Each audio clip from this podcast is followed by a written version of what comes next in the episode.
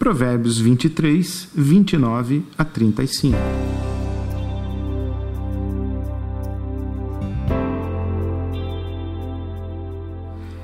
Quem se sente angustiado e triste? Quem vive brigando e se queixando? Quem sofre ferimentos desnecessários? Quem tem os olhos sempre vermelhos? Aquele que passa horas tomando vinho e experimentando bebidas fortes.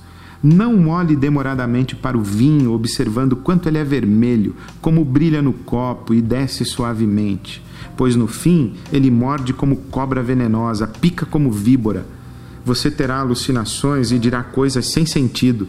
Ficará tonto como um marinheiro em alto mar, agarrado ao mastro em meio à tempestade. Dirá: Bateram em mim, mas não senti, nem percebi quando levei uma surra, quando acordei para beber de novo.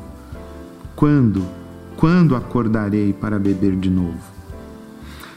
O vinho representa qualquer tipo de droga. As drogas produzem estados alterados de consciência, caracterizados por alucinações e perda do senso de realidade.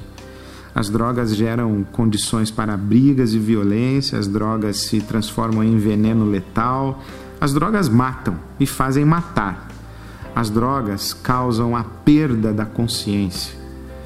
Mas as drogas também trazem consigo promessas de prazer e entregam a promessa, né? entregam o prazer que prometem. O problema é que o prazer causado pelas drogas dura pouco. E tudo que as drogas entregam com uma mão, tiram com a outra. Por isso, o critério de avaliação do uso das drogas não deve ser o que elas entregam, mas o que levam embora quando seu efeito se dissipa. E o estado em que nos deixam quando estamos sóbrios. Esse é mais um provérbio sobreviver, porque viver é mais que sobreviver.